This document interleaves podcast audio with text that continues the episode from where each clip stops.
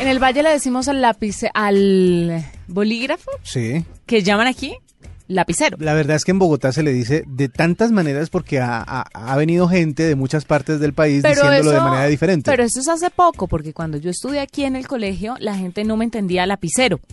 Lapicero es esfero. Esfero le dicen, bolígrafo, o bolígrafo. eh, estilógrafo le dicen los papás.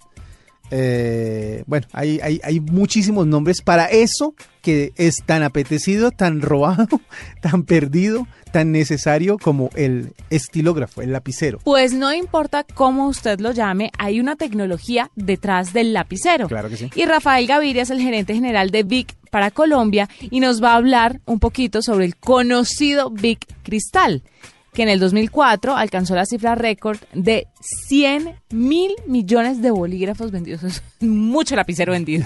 Yo creo que, pero yo creo que el bicristal es el más, Es el más el conocido. más grande, el más famoso, el más popular, pues es el chocorramo de los esferos. Rafael, bienvenido a la nube. Buenas noches, ¿cómo están? Muy bien. El Vic Cristal es ese transparentico que todos conocemos, ¿cierto? Sí, cómo no, es el, es el bolígrafo que yo creo que nos ha acompañado por lo menos en Colombia por los últimos 30 años y bueno, por más de 60 años en todo el mundo. Bueno. Es el primer bolígrafo que se creó eh, desechable en el mundo.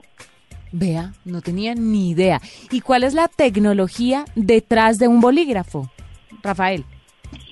Pues bueno, mira, ah, hay mucha tecnología alrededor de un bolígrafo. Primero, pues, que nos hace a nosotros muy diferentes. Nosotros hoy en día somos fabricadores eh, propios de pigmentos, que obviamente es parte de la tinta con la que se hace. Somos fabricadores de las balas y el punto. Somos fabricadores de los cartuchos y cada uno de los componentes plásticos y que ensamblan un bolígrafo. Em, un bolígrafo tiene en su parte, eh, en su punta, llamémoslo, una bola de tu, de tu sistema. ¿Qué significa esto? Que hace la escritura mucho más suave y segundo, si en algún momento el bolígrafo se les cae por alguna razón al piso, el touchstone es mucho más resistente que el acero. Entonces evita que esa bola se pueda desportillar eh, y pueda eh, evitar que se escriba. Entonces asegura que cuando un bolígrafo se cae, pues eh, siga escribiendo. Eh, Segundo, por la misma tecnología que tiene el bolígrafo, el bolígrafo bicristal eh, te permite escribir aproximadamente más de 2.000 metros con un solo bolígrafo, Mm. lo que te asegura pues una alta escritura con el, con el producto. Bueno, usted que, que está detrás de este popular esfero, ¿por qué o, cómo, o a qué atribuye usted que en esta era en la que todo el mundo escribe en computadores, imprime y pues que maneja las cosas de manera digital, eh, siga utilizando un esfero y siempre esté buscando un BIC? Pues mira, realmente yo creo que todo arranca desde el colegio. Eh, para, para cada persona y pues para, para nosotros siempre nos enseñan a escribir sobre hoja, eh, siempre usamos un lápiz o un bolígrafo para esto. Y bueno, eh, la calidad y la confianza que ha entregado un bolígrafo como dice, lo hace líder y lo hace una herramienta de mucha confiabilidad para maestros, para, pro- para mm, eh, profesionales, para las empresas, eh, bueno, para los diferentes eh, en- entidades que usan este tipo de elementos para escritura. Pregunta de, de- de curioso, ¿qué, ¿por, qué está, ¿por qué tiene el huequito al lado, en el costado y también en la, en la tapa? ¿Por qué tienen esos La huecos los presión esferos del aire, ¿no? No sé. A ver, les explico. Uno, tiene razón, el, el huequito que está localizado en el cuerpo del bolígrafo, el cuerpo hexagonal, que también es un, es un cuerpo que está patentado por la compañía precisamente para hacer más fácil la escritura.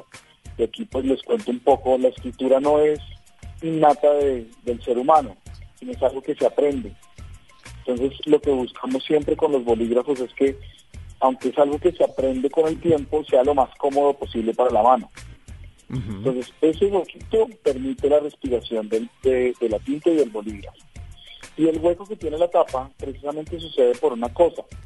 Si por alguna razón eh, algún niño pudiera o un adulto se, se estuviera comiéndose la tapa, como muchas veces sucede, y por alguna razón se pasa la tapa, eso permite que exista una, que exista todavía paso de aire, así la tapa se haya quedado en la mitad del de, la, pues, de, la garganta. No me diga que ustedes se prepararon para eso. Claro, mira, ahí está el huequito. Claramente, pero qué inteligentes, ¿no? Claro.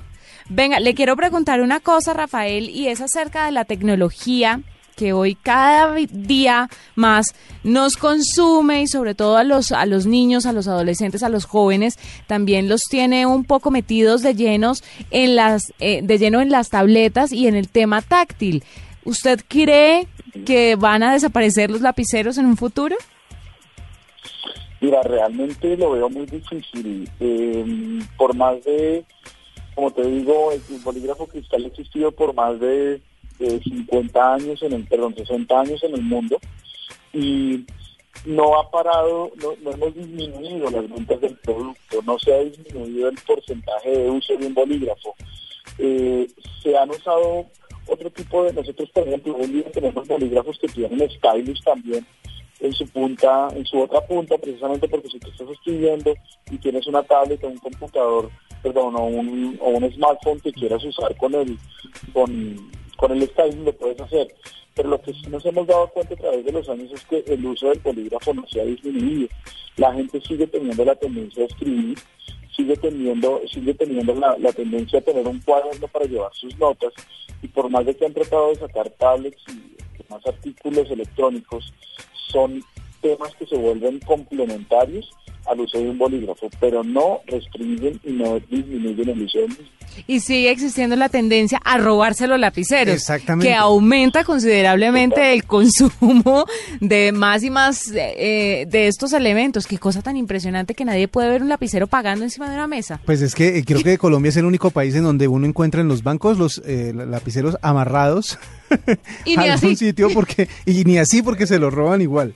Es, es, impresionante y de verdad, ustedes que en su casa, yo creo que todos hicieron lo mismo que hicimos nosotros acá y fue buscar. Sacar el lapicero y Buscar a ver qué lapicero teníamos por aquí a la mano y cada uno tiene un Bic. Sí, exactamente. Rafael, muchísimas gracias por estar con nosotros, de verdad muy interesante todo lo que nos ha contado y mire, ¿quién creería que detrás de un lapicero hay tanta tecnología, hay tanta estrategia y han pensado en tantas cosas como por ejemplo el huequito de la tapa? Exactamente. Me parece interesantísimo. Rafael, muchas gracias por estar con nosotros y por aclararnos estas dudas aquí en la nube.